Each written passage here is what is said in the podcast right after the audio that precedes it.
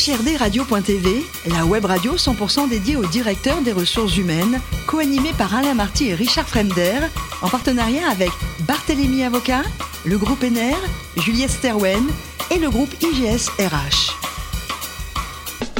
Bonjour à tous, bienvenue à bord d'HRD Radio. Vous êtes 12 000 directeurs des ressources humaines et dirigeants d'entreprise. Abonnez à nos podcasts. Merci à toutes et tous d'être toujours plus nombreux à nous écouter chaque semaine.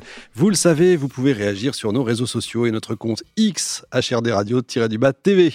À mes côtés aujourd'hui pour co-animer cette émission, Marc Sabatier, cofondateur du groupe Juliette Sterwen et Mehdi Kozanelagi, avocat associé chez Barthélémy Avocat. Bonjour messieurs. Bonjour Richard. Bonjour Richard. Aujourd'hui, nous avons la chance de recevoir Sophia Merlot, directrice des ressources humaines du groupe B BNP Paribas. Bonjour Sophia. Bonjour à tous. Alors vous êtes née à Casablanca. Euh, au départ, euh, vous faites HEC, mais pas du tout pour aller dans les RH. Mm, tout à fait. Qu'est-ce qui a fait euh, switcher comme ça?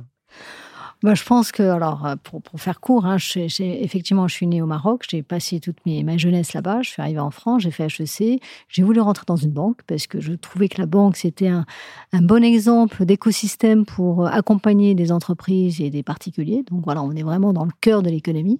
Donc j'ai commencé par ça, donc j'ai commencé par accompagner les entreprises, et puis euh, j'ai managé, et puis j'ai aimé manager, donc j'ai fait une première expérience en RH où j'ai fait de la gestion de carrière, et j'ai travaillé sur la diversité. Et puis après, j'ai voulu revoir du client aussi. Donc, j'ai, revu des clients en banque privée. Et puis après, dans le groupe, bah voilà, il y a des mouvements de relève. Et puis, euh, on, on aime bien avoir des RH qui ont fait du métier. Et donc, comme j'avais fait et du métier et des RH, on va dire que voilà, j'ai été retenu pour être DRH du groupe il y a maintenant trois ans. Ah, le groupe a beaucoup changé en fait. Hein. Vous êtes, quand vous avez commencé, il y avait quoi 3000 employés? Oui, j'ai commencé euh, chez Paribas, il y avait 3000 collaborateurs et nous sommes aujourd'hui 190 000. Oui, ça fait un sacré changement. Comment on gère d'ailleurs, euh, même en RH, ce, changement-là comme ça? Bah, En fait, euh, d'abord, il y a beaucoup d'équipes et puis surtout, c'est beaucoup de métiers. En fait, il y a 300 métiers. Donc, au, final, quand vous êtes dans un métier, vous êtes dans une petite entreprise. Et donc, euh, finalement, vous avez toujours du réseau. Et puis, quand vous bougez d'un métier à l'autre, c'est ça la, beauté du groupe, c'est que finalement, vous créez votre réseau interne et donc vous vous retrouvez dans une grande famille, mais toujours avec un côté entrepreneur, toujours à servir le client. Et je crois que c'est ça qui motive euh, tous nos collaborateurs. Dans votre carrière, vous avez fait pas mal de, régions, euh, notamment l'ouest de la France? Oui, enfin, j'en ai fait qu'une. Hein. Donc, effectivement, l'Ouest. Ouais, mais elle est grande, hein. c'est une grande région. J'ai effectivement, j'ai été sur. Euh, j'ai dirigé le centre d'affaires de la région Aquitaine en étant basé à Bordeaux de 96 à 2000, donc ça remonte un petit peu. Euh, c'était juste avant la fusion BNP Paribas. D'accord. Et donc, voilà. Effectivement. Mais euh, c'est important, le, la connaissance de l'ancrage local Ah oui, d'ailleurs, j'avais fait centre d'affaires à Paris et j'ai fait en, région. Et c'est vrai que ça n'a rien à voir. Hein. Quand vous fermez votre porte à Paris, bah, vous êtes tranquille. Quand vous fermez votre porte à Bordeaux, vous continuez d'être toujours très actif et reconnu dans le monde local et régional évidemment. Bon, BNP Paribas, quelques chiffres. Euh, vous nous avez dit 190 000 collaborateurs. Alors, on ne parle pas de chiffre d'affaires pour une banque, on parle de... On parle de PNB, on parle de résultats. Donc, voilà, on a des résultats qui, qui se tiennent bien. On les a annoncés récemment. Donc, euh, on a fait à peu près 3 milliards de, de, résultats sur le, sur le trimestre. Donc, voilà, on est entre 2 et 3 milliards de résultats par trimestre. Donc, tout va bien. Écoutez, pour, le moment, voilà. Tout va bien. après... Euh, voilà, je pense que ça va bien parce qu'on est aussi un modèle très diversifié, parce que voilà, on a, on a des métiers qui vont bien, des métiers qui vont moins bien en ce moment. Nous sommes dans la banque, nous sommes aussi dans le crédit consommation, dans l'immobilier, dans la voiture. Donc l'immobilier souffre quand même terriblement. Euh, les crédits immobiliers souffrent aussi terriblement. Euh, en revanche, le crédit conso souffre aussi, mais la voiture, euh, ça marche bien, puisqu'en fait, il y a beaucoup de voitures d'occasion, et donc ça, ça marche bien. donc, euh, ce monde diversifié et ces régions diversifiées fait qu'on arrive, je dirais, à, toujours trouver un équilibre pour continuer de faire des bons résultats. On va voir le détail. Marc Bonjour Sophia. Bonjour Marc. Euh, nous avons euh, beaucoup de clients dans le secteur de la banque et de l'assurance et, tous sont confrontés à un double problème, euh, celui du recrutement qui est partagé par un grand nombre d'entreprises, de nombreuses industries, mais aussi l'attractivité de ces métiers de la banque et de l'assurance qui sont pas toujours ceux vers lesquels aujourd'hui se dirigent naturellement les nouvelles générations. Comment est-ce que vous faites face à cette difficulté, en particulier sur le sujet de l'attractivité? Alors, je pense que effectivement, quand on recrute, alors l'année dernière, en 22, on a recruté à l'échelle du groupe à peu près 29 000 collaborateurs. On en avait recruté 20 000 l'année précédente, dans un contexte. Ça se passe plutôt bien quand même. Voilà, ce que j'allais dire. Voilà. Après, il faut se donner les moyens de le faire. Hein, c'est exactement ce que vous dites. C'est que bah, on, a, on est en train de chercher, notamment quand on est en France, des jeunes commerciaux pour être dans les agences et puis aussi des collaborateurs de la tech ou de la finance. Hein. Et donc, il faut être peut-être beaucoup plus précis dans la façon dont on s'adresse à ces collaborateurs. Donc, l'année dernière, on a effectivement changé un peu notre mode de communication. On a changé notre site pour être voilà, plus proche de ce qu'attendent les collaborateurs, pour aller expliquer aussi mieux ce que c'est que le métier de banquier. Hein, c'est ce que j'ai expliqué tout à l'heure. Finalement, le métier de banquier, il est là pour accompagner. Donc, quand on a envie d'accompagner euh, des clients, et notamment dans un monde qui aujourd'hui évolue beaucoup sous l'angle finance durable, comment est-ce que j'accompagne les entreprises. Donc on voit bien qu'aujourd'hui, quelqu'un qui a envie de donner du sens dans un environnement sociétal qui bouge beaucoup sur ces domaines, en fait, le métier de la banque est là où il va pouvoir démultiplier, si je puis dire, sa, son envie de faire bouger les choses. Donc c'est ça qu'on vend et je pense que voilà nos collaborateurs qui le vivent le témoignent. On a fait d'ailleurs, vous l'avez peut-être vu, hein, une campagne Unexpected Jobs mhm. justement pour euh, parler un peu différemment de nos métiers. Mhm. pour faire comprendre un peu différemment finalement ce qu'est le quotidien d'un banquier qui parfois est pas si bien perçu que ça. Quoi. Mais donc voilà, et ça, ça a marché puisqu'on a réussi à recruter les, les chiffres que j'ai indiqués. En effet. Bravo. Mehdi on vient de parler d'attractivité, j'aimerais bien parler de fidélisation, parce que vous êtes, euh, j'allais dire, l'exemple absolu. Aujourd'hui, on parle de grande émission, de sens, de valeur, d'engagement. Et c'est qu'en général, on se cherche. J'ai beaucoup de mes clients qui font face aux difficultés de recrutement, on vient d'en parler, mais surtout aux personnes qui ont besoin de trouver du sens tous les jours dans ce qu'ils font. Vous, ça fait, on va dire, une petite trentaine d'années que vous êtes euh, chez BNP Paribas.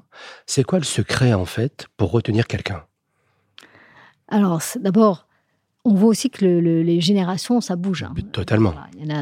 avant, dans mes générations, euh, il y avait une tendance à se dire bah, j'ai envie de faire carrière et, aujourd'hui, et j'y reste. Aujourd'hui, on voit bien que les gens, ils n'ont pas cette, euh, cet horizon de temps, mais en revanche, ils ont envie de savoir ce qui va être le poste d'après.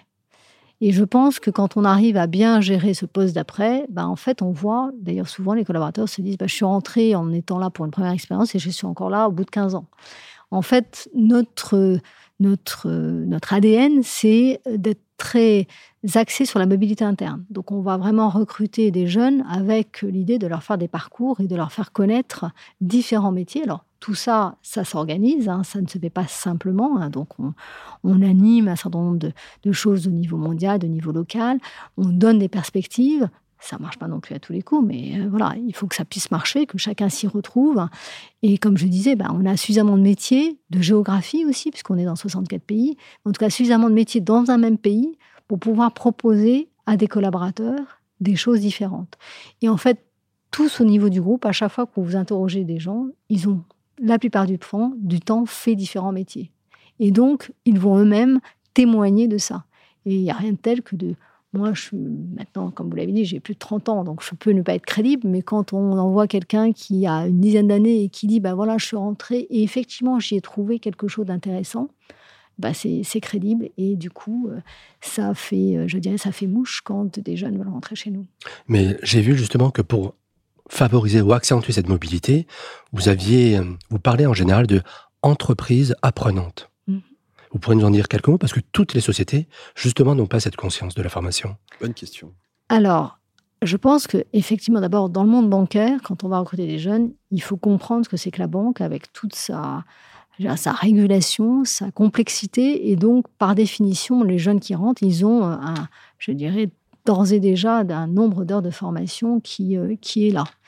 Euh, et puis, au fur et à mesure, parce que monde, le monde bancaire est un monde qui évolue beaucoup beaucoup de fait de ça aussi, de sa réglementation. Hein. Tous les jours, il y a quelque chose qui change. Et donc, la formation, je dirais, elle est même dans le. Ça n'est pas possible de ne pas passer une année sans faire de la formation. Tout le monde, à tous les niveaux du groupe, euh, doit faire des formations. On a des formations obligatoires d'ailleurs hein, qui, sont, qui sont faites. Et donc, chacun doit faire des formations parce que ça fait partie, je dirais, de la façon de mener son, son job. Et puis, d'être crédible vis-à-vis des clients quand on doit leur expliquer. Euh, ce qui se passe, comment on, comment on vend un produit, comment on doit s'adapter à un certain nombre de choses. Donc je pense que le métier de banquier, c'est un métier effectivement qu'on apprend tous les jours. La banque, c'est aussi euh, la tech, évidemment. Il y a toujours cette problématique de il n'y a pas assez de femmes dans la tech. Vous avez, je crois, un programme euh, par rapport à ça? Oui, alors c'est vrai que la tech, en fait, on s'est posé plein de questions parce que la, banque, c'est une boîte de tech. Hein. Nous, on n'a pas de on n'a pas de stock, hein, on n'a pas de, voilà, on a, on a des hommes et des femmes et de l'informatique. Et c'est ça qui fait qu'ensuite on va proposer des produits. Euh, donc, on est une boîte de tech avec euh, tout ce qui va avec euh, les sujets de cybersécurité, les sujets de, je dirais, de, de, développement de voilà. Et comme tout le monde, on se dit on a besoin de talents, donc on a quand même regardé combien on a de talents. Et ces talents, ça doit être des hommes et des femmes. Parce que quand vous avez besoin des gens, vous vous dites pourquoi est-ce que je ne vais pas aller chercher un pool de talents aussi féminin qu'on peut avoir? Et donc aujourd'hui, on avait, qu'on a regardé combien on avait à peu près, on a à peu près 31% de femmes dans la dans l'IT, qui finalement, quand on se benchmark à d'autres, c'est pas si mal que ça, puisque je crois que les, selon les chiffres, on est à 22, 24. Et on s'est dit qu'on voulait aller à 37%, donc à horizon 2025. Bon, aller à 37%, c'est euh, recruter plus de 1000 femmes, c'est pas évident. Euh, donc, on a mis en place tout un programme hein, qui s'appelle Women in Tech, dans lequel on va effectivement aller euh, sensibiliser euh, par des associations des jeunes filles dans les écoles. Euh, on va aller, bien sûr, recruter, c'est-à-dire avoir un pool plus large. Donc, on va aussi avoir un certain nombre, on a des actions avec Simplon, avec d'autres, les décodeuses, enfin, un certain nombre d'entités qui vont nous aider. On va aussi former en interne. En fait, on s'est aperçu que on pouvait convertir, faire des reconversions Hein, sur des business de data analyst ou autre. Donc, on, a des programmes où justement on va aller chercher des femmes en interne ou des hommes d'ailleurs, mais on peut aller chercher plus, parce qu'on a quand même beaucoup de femmes dans le, groupe, c'est 52% de femmes. Donc, euh, mmh. donc c'est comment on fait, euh, on va chercher ces, ces, talents qui existent déjà chez nous et qu'on peut réorienter. Euh, et puis, on va surtout ensuite suivre ces femmes, les faire progresser en termes de carrière pour que donner de la visibilité à des jeunes parce que si on fait tout ça, il faut voilà, être consistant et se dire qu'il bah, peut y avoir une carrière pour des femmes dans la tech. Et aujourd'hui, on a un certain niveau, de, euh, je dis, de responsabilité, des nominations de femmes dans nos équipes informatiques, que ce soit en France ou à l'étranger d'ailleurs, qui montrent que voilà, c'est possible et c'est vers ça qu'il faut aller. Pour terminer, vous êtes marraine du programme Rival Her pour le Club 21. Qu'est-ce que c'est? Bah en fait, c'est euh, tout simplement aller euh, donner la capacité à des femmes issues de la diversité de de croire en elle, d'avoir plus confiance en elle pour être, euh, euh, pour oser prendre des postes, je dirais, d'envergure. Parce que voilà, il y a déjà des plafonds de verre pour, euh, pour les femmes en général, mais on sait que il peut y avoir un double plafond de par leur éducation, de par la façon dont elles sont regardées. Et donc l'idée, c'est voilà, de les accompagner. Et, et, ça a beaucoup de succès. Et j'ai eu l'occasion d'avoir des, femmes qui ont témoigné et qui ont dit effectivement, je ne me rendais pas compte moi-même que je me bloquais moi-même. Donc l'idée, c'est de déverrouiller ces blocages. Exactement. Effectivement. Merci beaucoup, Sophia. Merci également à vous, Marc et Mehdi. Fin de ce numéro d'HRD Radio. Retrouvez toute notre actualité sur nos comptes X et LinkedIn. Je vais m'y faire. On se donne rendez-vous jeudi prochain, 14h précise, pour une nouvelle émission. L'invité de la semaine de HRD Radio, une production b2b radio.tv en partenariat avec Barthélémy Avocat, le groupe NR, Juliette Sterwen et le groupe IGS RH.